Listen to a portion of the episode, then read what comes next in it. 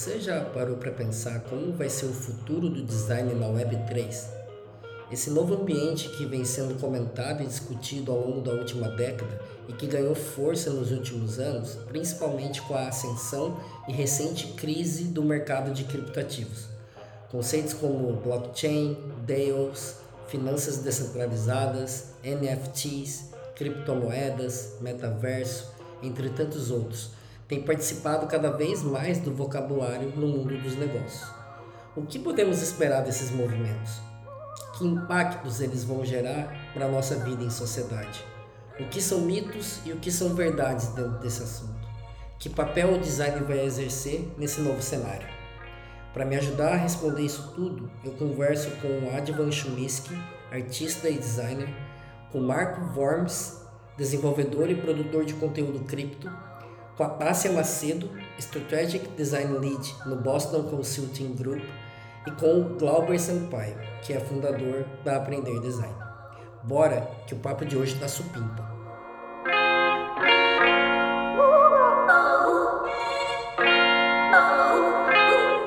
Você está ouvindo o Extra Podcast, seu radar contemporâneo sobre design, tecnologias e sociedade. Este episódio é um oferecimento da Fiord, uma consultoria de design e inovação presente em mais de 30 países, parte da Accenture Song, a maior agência digital do mundo. A consultoria ajuda as empresas a se transformarem, criando produtos e serviços que as conectam com o futuro de suas indústrias. Seus designs trabalham de forma integrada, com times de criação, de negócio e de tecnologia para entregarem soluções inovadoras de ponta a ponta.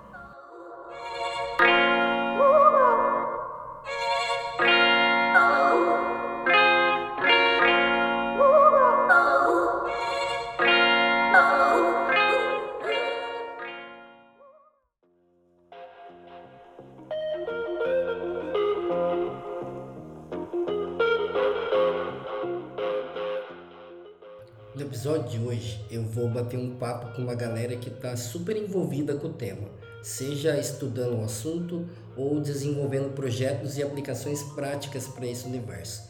Para começar, vamos entender o que é e do que se trata essa tal de Web3.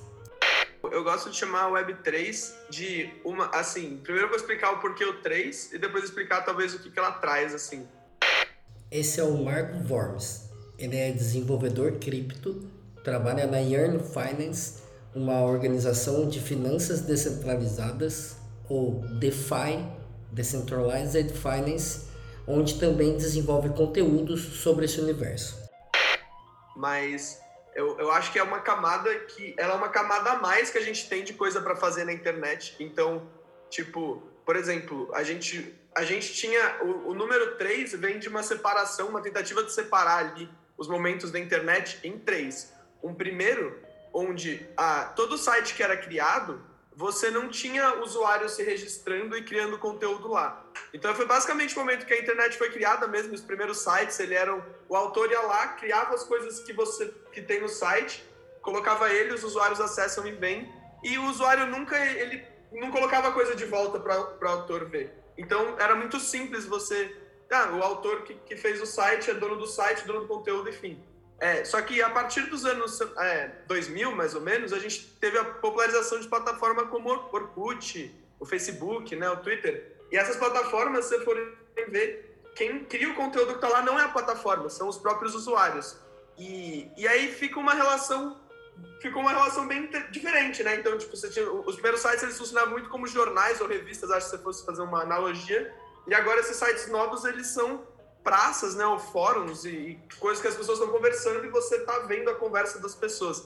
Só que dentro desses fóruns, você tem gente que é criador de conteúdo, né, que está tentando criar um conteúdo para, seja vender uma coisa, ou vender uma marca, ou vender o próprio conteúdo que essa pessoa faz e, sei lá, né, fazer, fazer disso a sua própria profissão.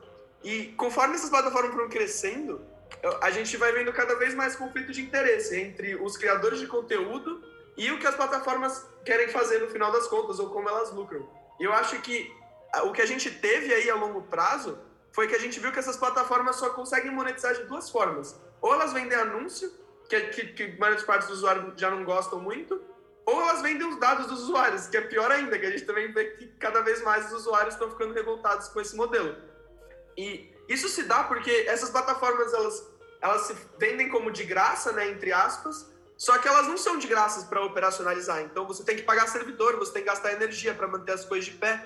Então elas fornecem a plataforma como de graça para você usar entre aspas, só que em troca, como ela precisa pagar servidor, né, ou pagar os custos dos desenvolvedores que estão deixando a plataforma de pé, ela tem que te cobrar de outra forma. Então, de novo, ela vai ou vender ads, ou vender seus dados, ou fazer um, um misto dos dois. Assim, eu acho que a diferença entre o Web 2 e o Web 3, ela é essencialmente... Esse é o Glauber Sampaio. Ele é designer, artista gráfico, músico e fundador da Aprender Design. Tem desenvolvido uma série de projetos e iniciativas em Web3 e, inclusive, nós vamos comentar algumas delas aqui ao longo do programa a forma como as pessoas lidam com a tecnologia. Né? Web 2, é, ali já desde que a internet surgiu nos anos 90, para provavelmente até 2010, 2015, 2020 talvez, é, aconteceu uma sucessão de eventos em que as pessoas passaram a se informar mais, passaram a se conectar mais, é, com as redes sociais passaram a ter controle de narrativa, e eu acho que Web 2 ela simbolizou esse momento da história onde as pessoas puderam crescer com a tecnologia, crescer com a internet, né, em volta da internet. É, o que eu acho que o Web 3 é, a, é tudo isso que a gente já tem hoje, só que a palavra, a, o termo Web 3 está sendo utilizado para poder é, marcar o momento em que algumas dessas tecnologias que a gente usa, ela se torna descentralizada. Então, é, veículos de informação, bancos, é, redes sociais que hoje são totalmente é, acontecem dentro de servidores privados, é, a ideia que é trazida dentro dessa Web3, vamos dizer assim, é que todos esses dados passam a fazer parte todo mundo e tem todo qualquer pessoa tem acesso é, é super transparente então acho que a diferença maior entre esses dois atos é que tudo passa a ser mais coletivo e mais transparente. Eu acho que essa é a grande diferença. Autonomia controle de dados liberdade de expressão descentralização. São conceitos que aparecem o tempo todo quando a gente está navegando em Web3 essa ideia de mais liberdade, menos censura e maior autonomia para navegar nas redes parece super atual, né? Mas na verdade, essas ideias estão presentes no próprio nascimento da internet. Os primeiros manifestos já traziam esse debate, como por exemplo a Declaração de Independência do Ciberespaço, uma carta escrita pelo cyberativista norte-americano John Perry Barlow em 1996 durante o Fórum Econômico Mundial em Davos. A carta é uma resposta à aprovação da Lei de Telecomunicações nos Estados Unidos, que tinha como objetivo central regulamentar o uso da internet. Vale muito a pena ler esse documento e dar uma pesquisada na vida e obra do Barlow, que foi também um dos fundadores da EFF, Electronic Frontier Foundation, uma ONG focada em proteger os direitos de liberdade de expressão. Uh, acho que a primeira coisa que aconteceu comigo é, bom... Esse é o Advan Chumisky. Ele é designer de formação e há alguns anos vem dedicando sua carreira para o campo das artes gráficas e digitais, tendo nos últimos anos migrado 100% do seu tempo e trabalho focado no mercado das criptoartes.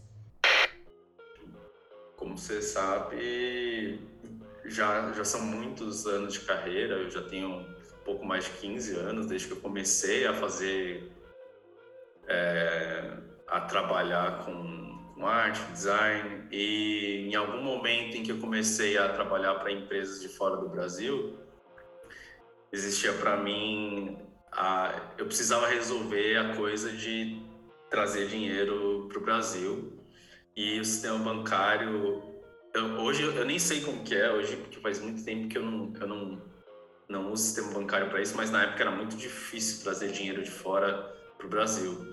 Então, as taxas eram extremamente abusivas dos bancos, demorava, sei lá, 15 dias para você conseguir. Na época ainda não tinha TransferWise, por exemplo.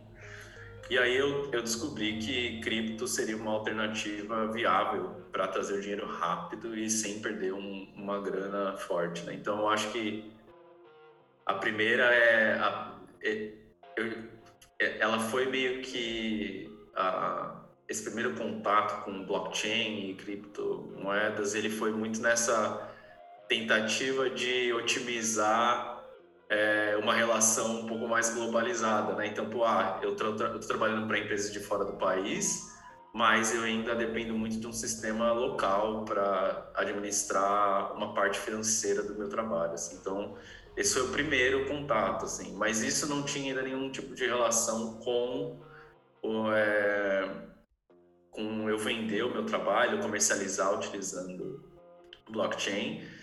É, e aí no final de 2020, com algumas grandes notícias de vendas muito expressivas de artistas, é, eu comecei a prestar um pouco mais de atenção. Eu vinha há mais ou menos três anos querendo fazer uma transição da, da carreira de designer para uma carreira 100% como artista, porque eu tinha, eu queria sair um pouco da indústria e, e focar no meu trabalho autoral, mas é, a minha área de pesquisa é arte generativa. E mesmo eu estando trabalhando com, com uma consultora e barra curadora que estava me ajudando a tentar entender o mercado de arte, eu não eu não tinha muita perspectiva de colocar, de ter o meu trabalho, que é trabalho de arte digital, vendendo ou sendo exposto dentro do sistema institucional de arte brasileiro. É, e se tinha, era uma, era, as opções eram muito difíceis, assim. Então, quando eu vi a, a possibilidade de, de explorar esse, esse, esse novo mercado é, e, ao mesmo tempo, conseguir é, colocar meu trabalho para vender, isso me atraiu bastante. Então eu comecei a me aprofundar um pouco mais, tentar entender o que estava acontecendo. É, como sempre, a arte é vanguardista desses novos tempos. O próprio mercado da arte vem sofrendo uma série de mudanças nos últimos anos nesse sentido. Acho que o exemplo mais relevante desse período são os novos paradigmas que vêm sendo estabelecidos pela comercialização de NFTs, a sigla em inglês para Not Fungible Tokens, ou tokens não fungíveis. Eu acredito que NFT, que é o que está na boca do povo hoje, é só uma é só a ponta do iceberg. É só isso que eu acho. É, eu acho que as coisas vão começar a tomar outra outra forma com o tempo, né? E, e, e tipo não, não é uma apesar do blockchain existirem existir há um, há um tempo, já há uns anos, é, acho que só no ano passado que teve esse boom e essa, essa, essa aproximação com as pessoas normais, né? Só que isso veio através do NFT, que é a, a, a venda de, de arte e artistas ganhando notoriedade por conta disso e investidores é, bancando os colecionadores igual como se fazia na, na época. É, então, na época não, né? Tipo, como se, como se faz no mundo da arte tradicional. Colecionadores compram coisas na esperança que aquilo vale, valha muito mais. Então, para mim, essa é só a primeira camada. O NFT, é, pra, eu acho que assim, eu vou tentar explicar o que eu uso na apresentação. Aqui, o Vormes falando. A gente vai no Louvre e olha a Mona Lisa e a gente não tem a expertise de dizer se aquela Mona Lisa é a verdadeira ou não. É, então, eu, eu e você, a gente não é artista, a gente vai lá, mas se eu fosse no Louvre com você e fosse da Mona Lisa, a gente não ia duvidar que aquela não é a Mona Lisa. A gente, tipo, a gente ia ficar admirando. Você fala, pô, isso aqui é o. Olha que legal, tô aqui nesse contexto, vendo essa obra histórica, sei lá. E por que, que isso acontece? Porque a gente confia no Louvre, que é uma entidade, que ela faz toda a diligência para falar para você, de fato, essa aqui é a Mona Lisa original, essa que você tá vendo agora. E se você enfim, eu posso te provar, sei lá, talvez tenha métodos de mostrar documentos mostrando que aquele quadro é de fato Mona Lisa, não é um outro, não é uma cópia. A, a blockchain, de certa forma, você consegue descentralizar esse papel. Então você consegue chegar e falar, ó, oh, criei uma, sei lá, arte digital ou criei um token E esse é o token original. Então, se ele saiu da minha carteira e foi para a sua, você consegue facilmente ver que ele é o original olhando para a blockchain. Então, a blockchain ela descentraliza esse papel do Louvre de dizer este é o original. Bom, uma NFT é basicamente. Aqui o Advan falando. Um contrato é, na blockchain, né? Então, você. Uma das grandes. Uma das grandes mudanças que o Ethereum trouxe para é, para a Web3 foi a possibilidade de não só você ter é, moeda, uma moeda, né, como o Bitcoin e uma reserva de valor, uma, um token transacional, é, foi a possibilidade de você criar contratos inteligentes, quase como aplicativos dentro da blockchain. E o NFT ele nada mais é, é do que uma, uma aplicação e um contrato. Então você é, você consegue criar um registro imutável, transparente e descentralizado num sistema de dados. É, e ele possibilita que você que ele seja comprado e vendido, enquanto você atrela algum tipo de é, mídia a ele. Então, seja uma imagem, um vídeo, o que for. E aí através de plataformas você consegue trocar é, esse, esses assets, né, esses tokens, porque o contrato ele é como um token também. Ele, a, a grande diferença né, entre um, uma moeda e o NFT é que ele tem propriedades específicas e daí que vem a, a, a sigla non-fungible token. Ele, ele não é replicável, né? ele tem a sua assinatura, ele, tem uma série de de, de, de características que tornam ele único. E aí, por conta disso, você consegue dar lastro para itens digitais, o que antes era muito difícil de se fazer. Então, se eu sou um artista e eu preciso e eu quero vender um, um trabalho digital, eu consigo criar um registro verificável de que aquele trabalho é meu, de que aquele trabalho foi é, ele foi é, ele, ele subiu para blockchain num horário específico e aí eu consigo comercializar isso. Se a gente puder trazer aqui a, a, a comunidade de artistas e, e arte. É... Aqui o Glauber falando.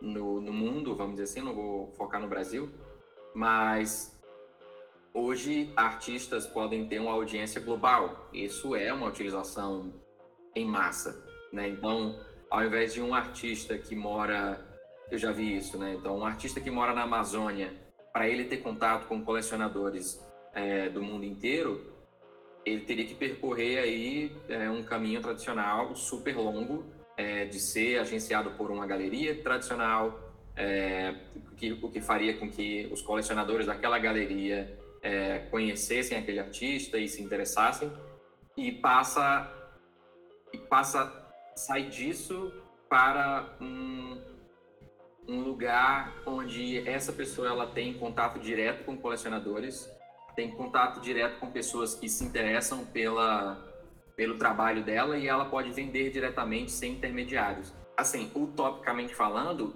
essa utilização ela parece fazer muito sentido em termos de encurtar processo e fazer com que as coisas eh, tenham um pouco mais de transparência, né? ou aparentem ter mais transparência. É... E aí eu fico imaginando nessa mesma utilização, bancos, é, é, se todas as transações que o banco internamente faz estão na blockchain, de repente todo mundo vai saber o que, que acontece quando você põe o dinheiro dentro do banco. Nem todo mundo tem noção de que quando você coloca dinheiro no banco, ele pega aquele do dinheiro e vai usar para outras coisas, para outros investimentos, para outros clientes maiores, e quando você resgata, você não está tirando o seu dinheiro que você colocou lá. Você está você tá pegando o dinheiro, provavelmente até de outra pessoa que colocou no banco, e o banco só te devolve da, da maneira mais rápida possível. É, e é por isso que te cobra taxas e tudo mais. Então, isso é o que a gente sabe por cima. Mas e se a gente tivesse uma maneira de ver isso de fato listado na nossa frente? O que, que aconteceria com a forma como as pessoas lidam com instituições de banco, ou como que as pessoas lidam com dinheiro. É, enfim, eu acho que tem situações em que essa, a adoção de uma, de uma tecnologia, entre aspas, pública, é, e pública eu quero dizer, tipo, uma tecnologia que ela é mais fácil de ser acessada e transparente para as pessoas, a adoção por governos e empresas privadas, ela pode afetar em longo prazo a forma como as pessoas lidam com essas informações e, por consequência, a forma como elas vivem. Dá para perceber nitidamente como esse assunto é atravessado por uma noção financeira de troca de valor e da posse de bens digitais. Basicamente, a gente está falando que as relações dentro desse universo se dão a partir dessa lógica financeira. Portanto, ela é estrutural para a gente pensar a Web3 enquanto um ambiente de interação social. Eu não uso muito o Patreon, mas eu vejo como ele funciona. Aqui, o Vorms falando. E na relação que a gente. Não sei para quem conhece o Patreon, então vou só explicar o que o Patreon faz, porque né, acho que ajuda. O Patreon é uma plataforma que nem o OnlyFans. Você paga um valor mensal para um criador de conteúdo que você gosta. Então, você, é isso que a plataforma faz. Sim. Você vai lá e paga, sei lá, 5 reais, 10 reais, um valor todo mês ou um valor fixo. E em troca, o criador de conteúdo que você gosta deixa o seu nome nos créditos ou te deixa ver um conteúdo exclusivo. Então, tanto o Patreon quanto o OnlyFans, ele tem esse modelo. Só que nesse modelo, né, os usuários põem o dinheiro, o criador pega o dinheiro, enfim. Então, você tem essa, essa uma, uma relação de soma zero. E, além disso, o Patreon leva, sei lá, 20% do dinheiro no meio do caminho. É, da, da, porque ele, sei lá, fez o site para o criador. Então, uma coisa que eu estava pensando, e acredito que eu vou pôr em prática, aí, vamos ver até o final do ano se existe uma versão funcional dessa ideia, é, e se o usuário colocasse o dinheiro, o criador não necessariamente tirasse o dinheiro do usuário, então o usuário ele vai pôr o dinheiro, o dinheiro vai ficar rendendo, e a renda vai para o criador. E aí o usuário ele pode tirar o dinheiro a qualquer momento. Então você fazer uma relação meio diferente. Em vez do usuário ter que gastar o dinheiro dele todo mês com o criador, ele põe um valor que ele já tem ali fixo, né, ali travado. Enquanto está travado ali, vai estar tá gerando renda para o criador e você está é, né, tá apoiando, então você continua tendo seu nome nos créditos, esse tipo de coisa, ou acesso a alguma, algum lugar. Só que se você, como usuário, estiver precisando de grana, você tira, né, sem compromisso, nem o criador nem a plataforma conseguem tirar seu dinheiro de lá e sai, você só deixa de apoiar o cara com renda mensal. Então, assim, eu acho que dentro da blockchain você vai ver, na verdade, várias propostas que tentam usar essa ideia, porque como, como eu falei que tem essas plataformas de empréstimo, é, se você, eu falei que tem um lado de quem está emprestando. Você tem um outro lado que é, se você tiver liquidez sobrando, você pode deixar lá para quem está querendo emprestar. E aí você rende em cima disso, muito parecido com, sei lá, uma conta poupança, uma, um rendimento que você vai pôr lá e vai crescendo. É, e aí você consegue, né, como é tudo plugável ali na blockchain, você pega então, ah, eu tenho essa ideia de renda que, que eu posso fazer? Eu posso pegar o dinheiro de alguém, pôr para render e pegar renda e fazer tal coisa. Então você consegue começar a plugar esses fluxos de fato um no outro de uma forma muito mais flexível que qualquer lugar hoje, sei lá, que a gente tem, acho que. Até com a flexibilidade que a gente tem no Pix no Brasil, não é nem de perto tão flexível quanto a gente tem dentro da blockchain, assim.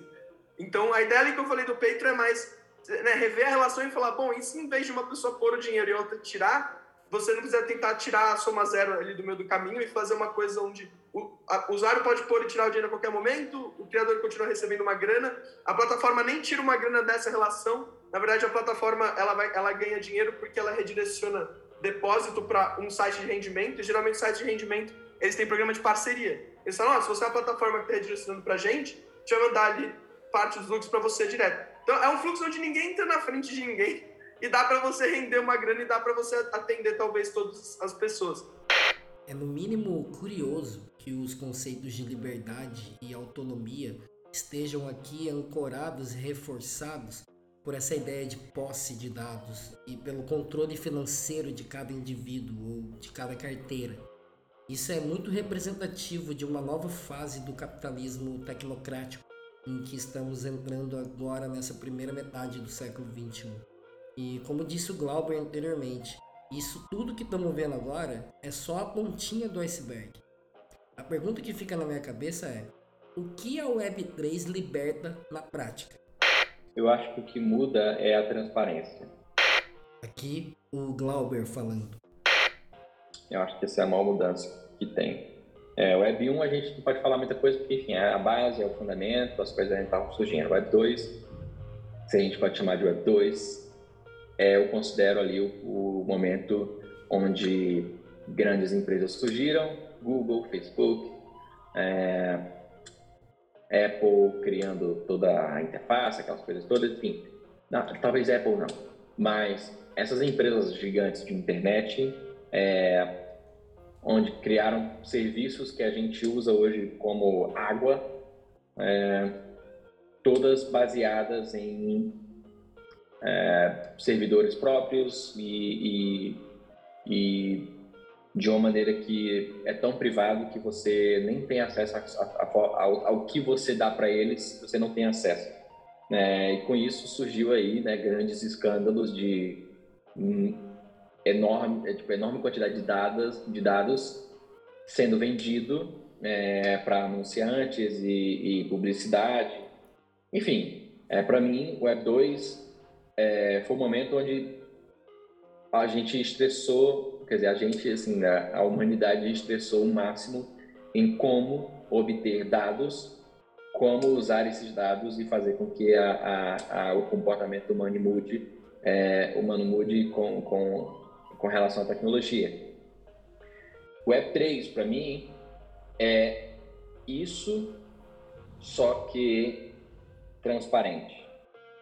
É, simplesmente pelo fato de estar tá tudo tão é, tá, tá tudo tão é, ali fácil para você acessar e ver é, que não, não é meio que não tem como você fazer algo escondido é, claro se você for caçar fundo é tipo vai ali tentando fazer um, um rastreamento de, de quem é quem em relação aos endereços de, de blockchain, você consegue até saber o que está acontecendo. Mas acho que esse é o ponto. É, as coisas são, eu acho que as, as coisas vão passar a ser um pouco mais transparente, open source, é, no sentido de que a maioria das tecnologias que vão ser de uso massivo, eles vão ser detidos pelas pessoas e não por um grupo fechado é, que detém essa, essa tecnologia. Eu posso, inclusive, criar um, um, um nó, que é o que chamam, né, um nó de, de, de blockchain aqui, aqui, na minha casa. Obviamente, o servidor é caro, custaria, sei lá, uns 10, 15 mil reais por servidor desse, mas eu poderia ligar esse servidor na minha casa e ele seria aí parte dentro dessa, dessa, desse ecossistema de, de como o blockchain funciona, né? é, que é tipo validação de nós, né? Cada computador vai validando que aquela transação é, de dados ela é ela é verídica e aí depois que todos os nós é, é, que são os servidores ligados um no outro através da internet, quando eles confirmam é que aquela transação de dados ela é concluída. Então ela é mais uma situação onde todo mundo participa, é, se quiser, é, do que uma situação onde tem um data center que está lá todos os dados da humanidade, ninguém pode fazer muita coisa com aquilo, é, ninguém pode ter acesso, ninguém pode criar aplicações baseadas nesses dados, ninguém pode sugerir melhorias se não estiver dentro daquela empresa, grupo ou se for um cargo de alta é, de alta patente, sabe? Tipo, então eu acho que a diferença que eu consigo enxergar hoje é isso. É, é a forma como a gente vai lidar com tudo que foi criado nesses últimos 20 anos de redes sociais e serviços de internet que todo mundo usa, agora de uma forma um pouco mais é, transparente, aberta e que todo mundo pode participar e criar soluções baseadas naquilo. Esse é um excelente ponto. Tem muita gente que estudou mais que eu, ou que leu mais que eu. Aqui, o Vormes falando. Que eles falam assim, a Web 1, ela tinha muito essa cara assim de... Tanto que tudo que a gente usa hoje de protocolo, tipo HTTP, é, todas essas coisas que a gente usa até hoje, eles foram feitos na Web 1, eles não foram feitos na Web 2. Porque lá eles tinham muito mais essa, esse ideal de, não, a gente tá fazendo uma coisa que pela tecnologia que vai funcionar. E aí, depois que as corporações entraram e comeram e viraram esses aglomerados, morreu esse espírito. Então, de certa forma, esse espírito ele está sendo um pouco reacendido, vejo, nas pessoas dos protocolos do Web3, porque talvez grande parte desse que você vê assim, essa, esse romanticismo é de tipo assim, beleza, ó, a gente criou, a, a gente criou a internet e a internet ela libertou a informação. Só que só a informação bateu numa barreira, eventualmente. A gente está achando uma barreira que está tá ficando cada vez assim, mais censura e, de fato, menos liberdade, assim, nesses eventos. Porque, assim, a terra da Web 2 não é a sua, ela é alugada, ela é do Google, da Amazon. Ela é, no final das contas, o que eles querem que seja. Aí a ideia, né, então, de fato, a Web 3 ela vem com uma ideia meio libertária e tipo assim, não, vamos tentar de novo aqui, vamos criar uma coisa nova, porque ela tá tentando trazer o poder de volta, talvez, para as pessoas que estão construindo ali a, a, essa, essa nova internet, né, novas, esses novos serviços. Eu acho que o ponto mais crítico que sempre me vem à mente assim é a de não reprodução de práticas não saudáveis que a gente tem hoje no sistema, no sistema da Web 2, assim. Aqui o Advan falando. Então a gente sabe que redes sociais têm um sério problema de algoritmo. A gente sabe que existe eh, o, algoritmo ele está trabalhando o tempo inteiro a forma como te entrega dados. A gente sabe que ele vai privilegiar determinados tipos de assuntos e apesar de a gente saber disso também a gente não sabe direito como funciona. Então eu, eu acredito que é um bom momento para refletir sobre as lições que foram tomadas no passado, para tentar criar sistemas um pouco mais.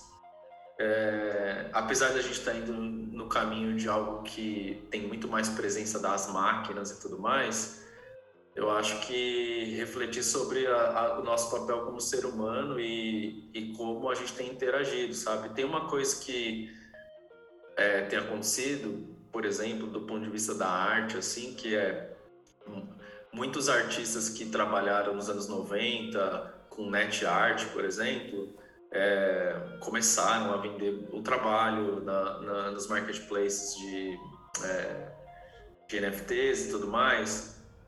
E, e, eu comecei a ver de novo alguns projetos dos anos 90, assim, e isso me faz pensar de como, por exemplo, a gente, como o, o a web se transformou meio homogênea visualmente, né?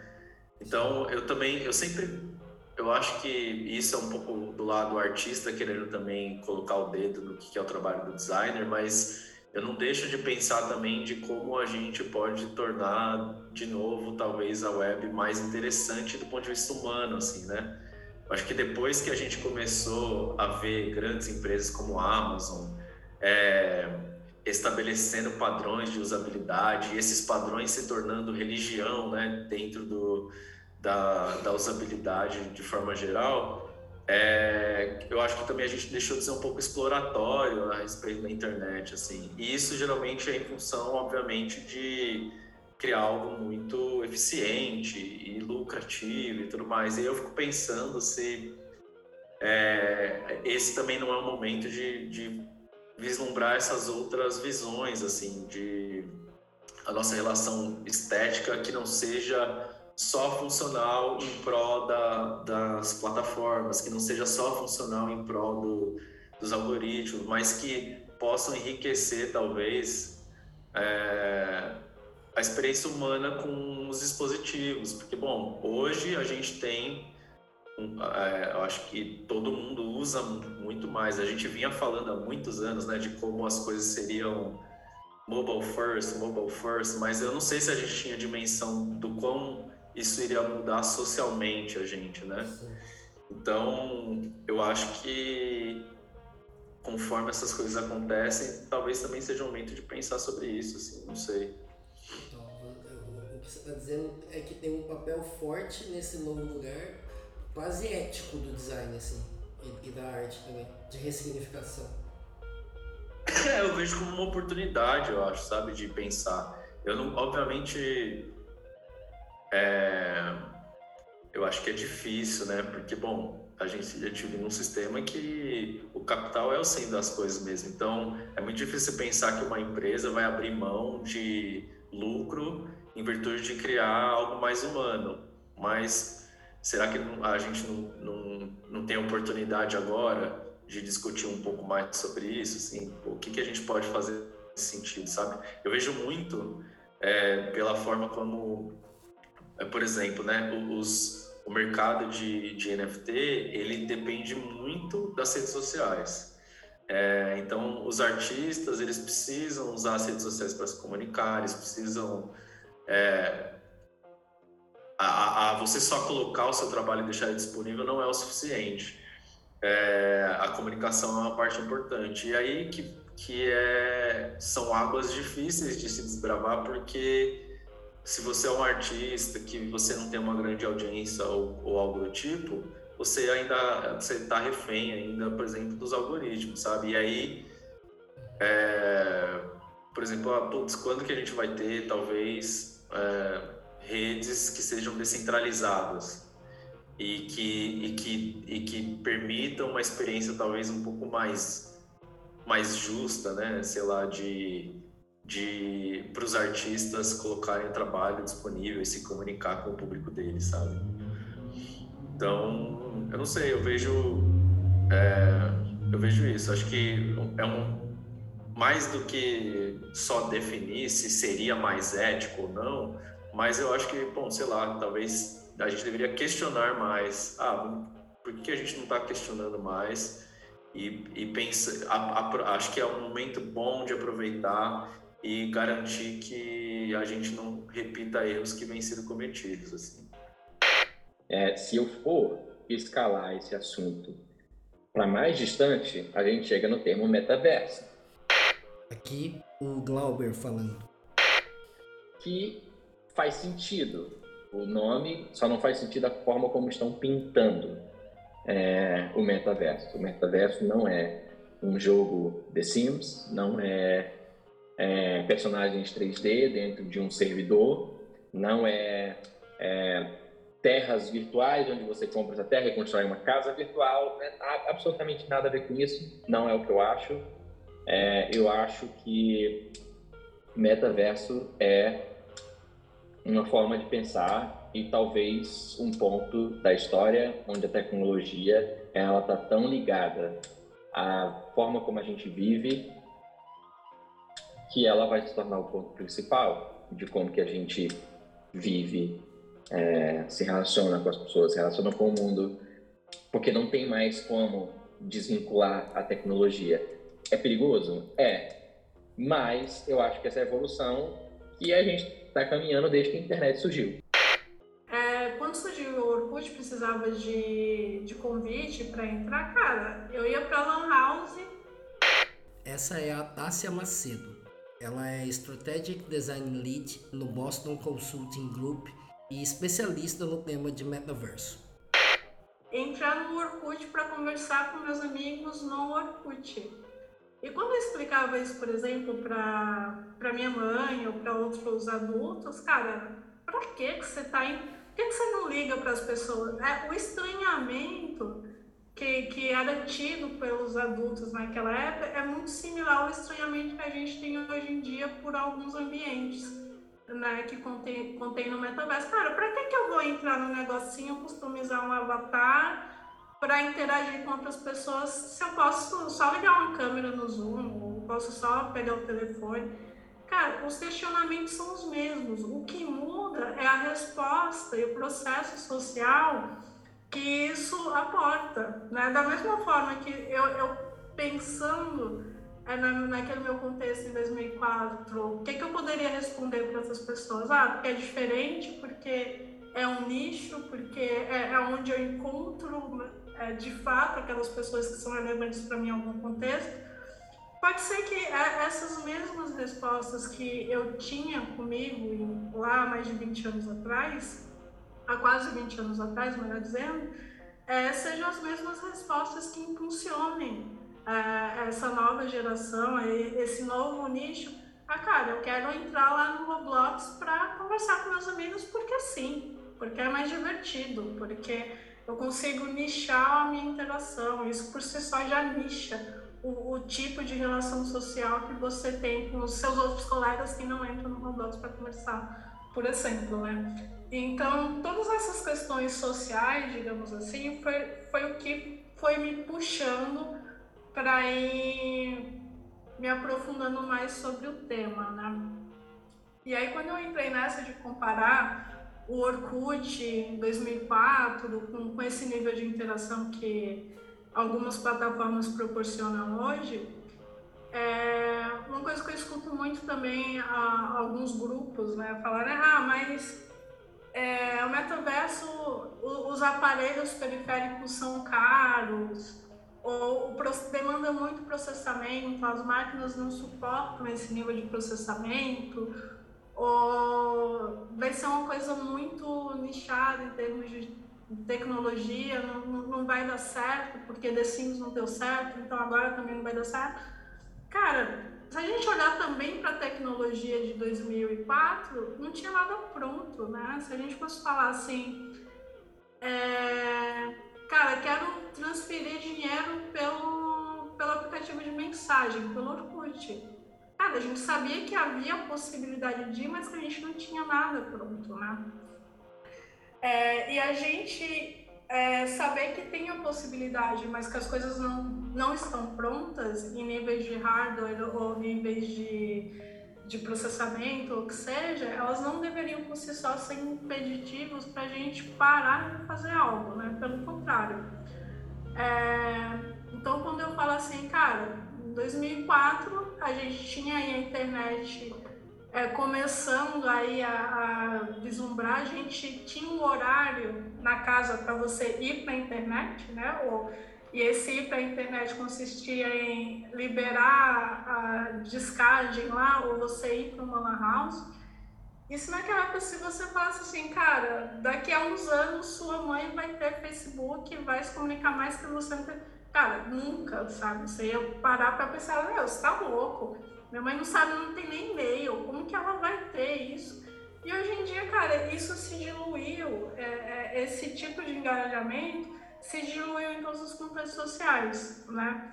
Então, o metaverso, todas as suas características e potências, eu acredito que em seu processo evolutivo, ele tende a ser diluído também em todas as camadas, obviamente em níveis diferentes de interação, de acordo com o contexto de cada indivíduo, mas eu acho que toda essa potencialidade que ele traz consigo, ele tende a ser diluído aí nos próximos anos, é, principalmente se, se o pessoal que detém o, o viés econômico, né, a potencialidade de transacionar, seja com NFTs, com criptos, é, e, e, toda essa parte é, da, da economia estiverem atentos em relação ao potencial disso.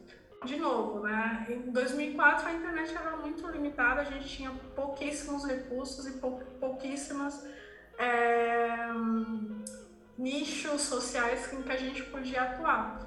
E quem se posicionou é, de maneira vanguardista, seja em contexto econômico, a gente tem um exemplo do Nubank com cartão digital, etc., ganhou um espaço bem relevante no mercado. Então, quando eu falo do metaverso para alguns clientes, eu trago essa mesma provocação. Né? Quem olha para esse mercado, né?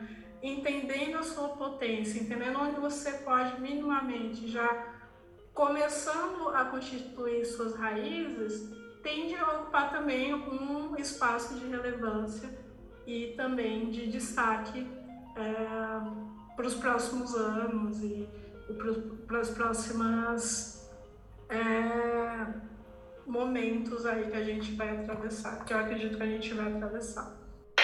O metaverso parece ser uma espécie de agregador disso tudo que a gente está conversando até aqui.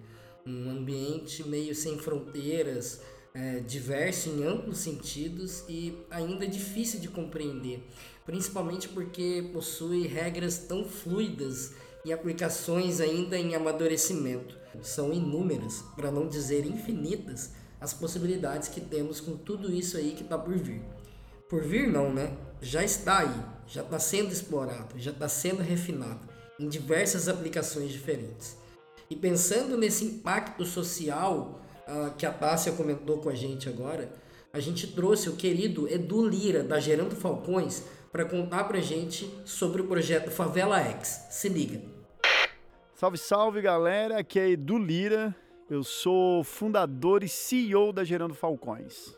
A gente vive um momento da história em que existe uma grande corrida espacial com a SpaceX ah, tentando chegar em Marte, colonizar um outro planeta e oferecer vida multiplanetária para a humanidade. E cá embaixo eu fico refletindo muito sobre isso, do ponto de vista de que a corrida espacial ela é super legítima, porque ela deixa um legado uh, de inovações, um salto quântico para a humanidade muito grande que acaba empurrando a raça humana para frente. Mas meu ponto é que, assim como existe uma corrida espacial, precisa existir uma corrida social aqui na Terra, onde a gente envolva os principais cérebros, a academia, as empresas, a sociedade civil e, sobretudo, a favela, para combater essa pobreza e reduzir a desigualdade com a favela no centro. E o meu desafio é sempre envolver, não é? Como a gente diz na Gerando Falcões, o tamo junto, né? O branco com preto, o rico com pobre, ah, o católico com o judeu, quem ouve Tom Jobim, Caetano Veloso com quem ouve a Anitta, o Emicida e o Criolo na mesma sala, na, em volta da mesa para produzir essas soluções.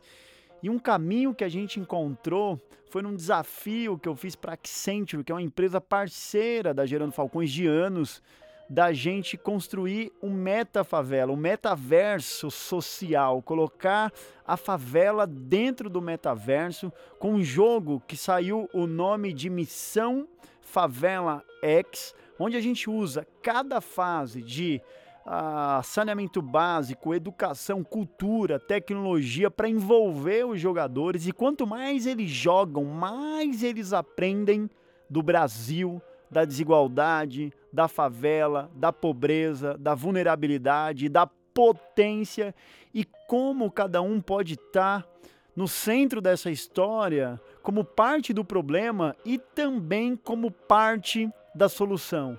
Então a gente envolveu marcas além de Accenture 99, Havaianas, Nestlé e outras que estão por vir dentro desse game onde cada uma descobriu uma forma de participar e já lançamos o game com quase meio milhão de reais captado, dinheiro integralmente investido no combate à pobreza. Então acho que o que fica de legado é a construção de comunidades, né, em torno da nossa causa e é uma nova geração de gamers, de adolescentes, de crianças que crescem muito mais conscientes do seu papel e da sua responsabilidade na mudança social. A gente está num grande momento da história e, sobretudo, num grande labirinto, tanto do ponto de vista social como do ponto de vista ambiental.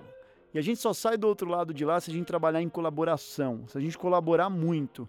Então a história da Gerando Falcões e Accenture é uma história de colaboração para construir tecnologias, sistemas de gestão, modelos de replicabilidade, modelos econômicos, design de experiência, para fazer a favela evoluir de papel e fazer o combate à pobreza e tornar o mundo muito melhor. Então, com a favela 3D, nós estamos prototipando soluções para transformar a favela de territórios negligenciados em ambientes digitais, dignos e desenvolvidos, antes do Elon Musk chegar em Marte. Então, é só questão de tempo, a gente vai chegar lá.